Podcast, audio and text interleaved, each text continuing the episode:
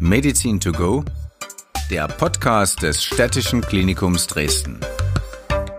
Bauchspeicheldrüsenkrebs als sicheres Todesurteil, das gilt schon lange nicht mehr. Ein wichtiges Zentrum zur Behandlung von Bauchspeicheldrüsenkrebs ist dabei das Städtische Klinikum Dresden. Hier am Onkologischen Zentrum in der Klinik für Allgemeinchirurgie ist es Professor Dr. Sören Torgemäß und sein Team, das mitunter auch durchaus spektakuläre und aussichtslos erscheinende Fälle erfolgreich behandelt. Herr Professor, Sie haben jüngst einen 53-jährigen Mann operiert, der mit einer Bauchspeicheldrüsen Krebsdiagnose zu Ihnen gekommen ist. Ein Fall, der Ihnen bis heute nahe geht. Das stimmt. Der 53-jährige Patient stellte sich 2019 bei mir vor mit einer sehr interessanten und schwierigen Situation. Als Vorgeschichte kann man sagen, dass er 2015 die Diagnose eines bösartigen Bauchspeicheldrüsentumors erhielt. Damals wurde eine Operation durchgeführt und der linksseitige Teil, also ungefähr die Hälfte der Bauchspeicheldrüse, wurde entfernt. Und es zeigte sich, dass es nicht der ganz klassische bösartige Bauchspeicheldrüsenkrebs ist, sondern eine Mischform, also eine, eine Zellform mit Krebszellen und auch Zellen, die Hormone produzieren konnten oder können. Das ist eine, eine Besonderheit. Nun kam dieser Patient 2019 zu mir mit der Problematik, dass er die Operation damals erhielt, dann bekam er eine Chemotherapie, es ging ihm gut und seit circa zwölf Monaten stellte sich das seltsame Symptom ein, dass er zu schweren Unterzuckerungen neigte. Der Krebs war zurückgekehrt? Das Ganze war schwierig zu diagnostizieren, aber es beschäftigte den Mann so sehr, dass er zum Beispiel nachts sich einen Wecker stellen musste, um aufzustehen, um Süßigkeiten, zum Beispiel Snickers zu essen, damit er nicht in einen schweren Unterzuckerungsschock geriet, was tatsächlich eine lebensbedrohliche Situation war. Wie sind Sie dem Problem letztlich auf die Spur gekommen? Wir haben dann bei uns am Klinikum mit einer ganz speziellen modernen Bildgebung, einem sogenannten Dotatok-PET-CT, ähm, diese, diese Läsion in der Leber, diese Veränderung weiter beschrieben. Hierbei ist es so, das ist eine spannende moderne Diagnostik, dass ein Eiweißmolekül, ein Eiweißmolekül mit radioaktiven Substanzen befüllt wird. Dann wird es dem Patienten gespritzt und dieses, diese Substanz lagert sich ganz speziell an hormonproduzierenden sogenannten neuroendokrinen Zellen an. Das heißt, mit dieser speziellen Untersuchung, die wir bei uns am Klinikum gemacht haben, konnten wir in der Leber diese Zellvermehrung als Metastase des Bauchspeicheldrüsenkrebses von damals feststellen. Welche Schritte folgten? Dann haben wir mit dem Patienten gesprochen, denn wie Sie schon sagten, Bauchspeicheldrüsenkrebs ist im Grunde genommen eine sehr schwierige Diagnose. Aber bei diesem Herrn, der in einem sehr guten Allgemeinzustand war und ein ganz ausgeprägten Therapiewunsch hatte, war dies letztendlich die einzige Stelle, an der der Tumor wiedergekommen war. Das war ein Vorteil? Das ist günstig, ja, denn das kann man behandeln, auch wenn die Stelle ungünstig war, weil sie tief in der Leber an den wichtigen Gefäßen lag. Sie haben sich dann für eine Operation entschieden? So haben wir dann ähm, ganz allgemein im Tumorboard die Empfehlung ausgesprochen, eine Operation durchzuführen, haben mit dem Patienten das Risikoprofil einer durchaus großen Leberoperation besprochen und der Patient war einverstanden, so dass wir letztendlich operiert haben. Was haben Sie bei der OP vorgefunden? In der Operation hat es sich so dargestellt, dass die Metastase, also die Absiedlung des ehemaligen Bauchspeicheldrüsenkrebses, ähm, so dicht an den Gefäßen, an den Lebergefäßen und auch an der großen Hohlvene lag, dass es nicht möglich war, nur die Metastase einzeln zu entfernen. Wir mussten also ein Stück des Gefäßes mit entfernen, was dazu geführt hat, dass der ganze rechte Leberlappen nicht mehr vernünftig durchblutet gewesen wäre. Sie mussten dann also während der Operation, während der OP eine weitreichende Entscheidung treffen. Was ist Ihnen durch den Kopf gegangen? Jetzt ist es so, dass Menschen einen rechten und einen linken Leberlappen haben. Dies ist ein großer, kräftiger Mensch gewesen, ein Mann mit einem auch ordentlichen Bauch, der eine große rechte Leber hatte, aber eine kleine linke. Das heißt, hätten wir ihm den rechten Leberlappen entfernt, wäre ihm vermutlich in seiner besonderen Situation des kleinen linken Leberlappens nicht mehr genügend Lebergewebe zum Leben geblieben. Heutzutage gibt es da glücklicherweise eine spezielle OP-Technik, die bei uns im Klinikum angewendet wird, so dass man aus einer Operation zwei Operationen macht. Wir haben also in der ersten Operation den Tumor sozusagen isoliert, von den Gefäßen entfernt, die Leber teilweise durchtrennt, aber noch ein bisschen Durchblutung im rechten Leberlappen gelassen. Dann haben wir den Patienten aufwachen lassen, mit ihm diese spezielle Situation besprochen und haben sozusagen die Leber, die linke Leber für eine Woche ins Trainingscamp geschickt. Ein Leberlappen ins Trainingslager? Wir haben den nicht gut durchbluteten rechten Leberlappen belassen. Die linke Leber musste nun für beide Hälften im Grunde genommen mitarbeiten und es kam in dieser einen Woche zu einer deutlichen Vergrößerung des linken Leberlappens. Initial kann man sagen, dass die linke Leber vielleicht nur 25 Prozent ausgemacht hat, was mit dem Leben grenzwertig vereinbar ist.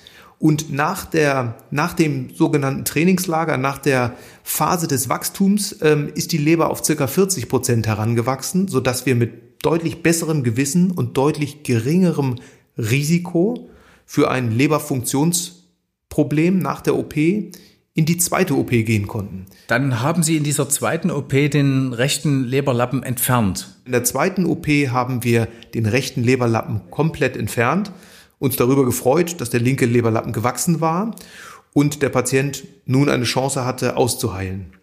Aber das heißt, die Leber wächst nach. Man kann auch mit einer halben, dreiviertel Leber leben. Da haben Sie vollkommen recht. Das ist genau das, was ich andeuten wollte. Es ist so, dass man bis zu 75 bis 80 Prozent einer gesunden Leber entfernen kann. Ähm, das haben wir in diesem Fall ja letztendlich auch gemacht, aber die Sicherheitsmechanismus eingebaut, dass die Leber schon in dieser kurzen äh, Trainingslagerphase gewachsen ist auf eben 40 Prozent und mit 25 Prozent plus, also in diesem Fall 40 Prozent, kann ein Körper des Menschen sehr gut leben. Unter dem Strich ist es so, dass dieser 53-jährige Patient nach ähm, circa 48 Tagen aus dem Krankenhaus entlassen wurde. Das klingt lang, aber ähm, früher wären diese Operationen nicht möglich gewesen. Jetzt haben wir den Patienten letztendlich von seinem einzigen Tumor, den er im Körper hatte, befreit.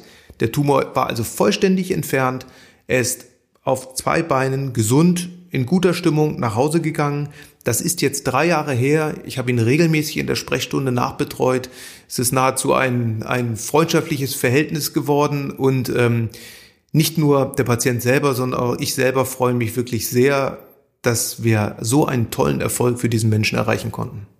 Nochmal kurz auf das äh, ähm, wunderschöne Bild Trainingslager. Also manches Trainingslager ist ja vielleicht auch mit Doping verbunden oder so. Wie, wie muss man sich das vorstellen, dass man eine Leber innerhalb einer Woche, wenn ich es richtig verstanden habe, äh, oder die linke Leber, den linken Leberlappen so trainiert, dass er die fast die komplette Aufgabe über, übernehmen kann? Da kann man es tatsächlich einfach halten und kann sagen, das ist die, das ist das Wunder der Natur.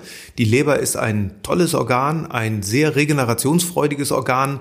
Ähm, und das macht der Körper letztendlich ganz alleine. Wenn man also die Leber nicht vorgeschädigt hat, durch die Dinge, die wir alle kennen, ähm, wenn man Alkohol beispielsweise. Alkohol zum Beispiel oder eben zu fettreiche oder ungesunde Ernährung. Also wenn man, sagen wir mal ganz salopp, einen normalen, vernünftigen, gesunden Lebensstil führt und die Leber also ein gesundes Organ an sich ist, dann braucht man gar nichts weiter zu tun, denn die Leber realisiert, dass sie arbeiten muss, dass sie mehr Reserven braucht und wächst dann von ganz alleine heran, ähm, sodass eben solche modernen Therapiekonzepte dann möglich sind. Sie haben kurz das Stichwort äh, Tumorboard angesprochen. Spielte das auch im Vorfeld in dieser Konferenz eine, eine Rolle und haben Sie äh, sich da mit Kollegen abgesprochen, dass sowas passieren könnte und wie das ausgehen könnte?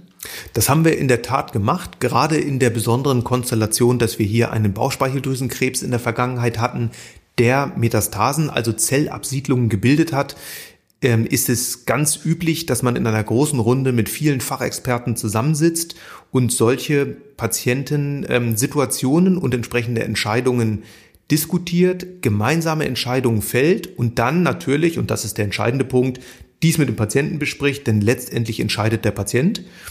Das haben wir so getan, wir haben es besprochen, wir haben ihm eine Empfehlung gegeben, der Patient hat das sehr wohl verstanden, auch welches Risiko auf ihn zukommen könnte, aber wenn man ehrlich ist, gab es für ihn keine oder keine sinnvolle Therapiealternative, denn ich habe es am Anfang ja geschildert, sowas habe ich auch noch nie erlebt, dass jemand sich nachts den Wecker stellen muss, um am nächsten Morgen wieder aufzuwachen, weil er einen Snickers nachts essen muss.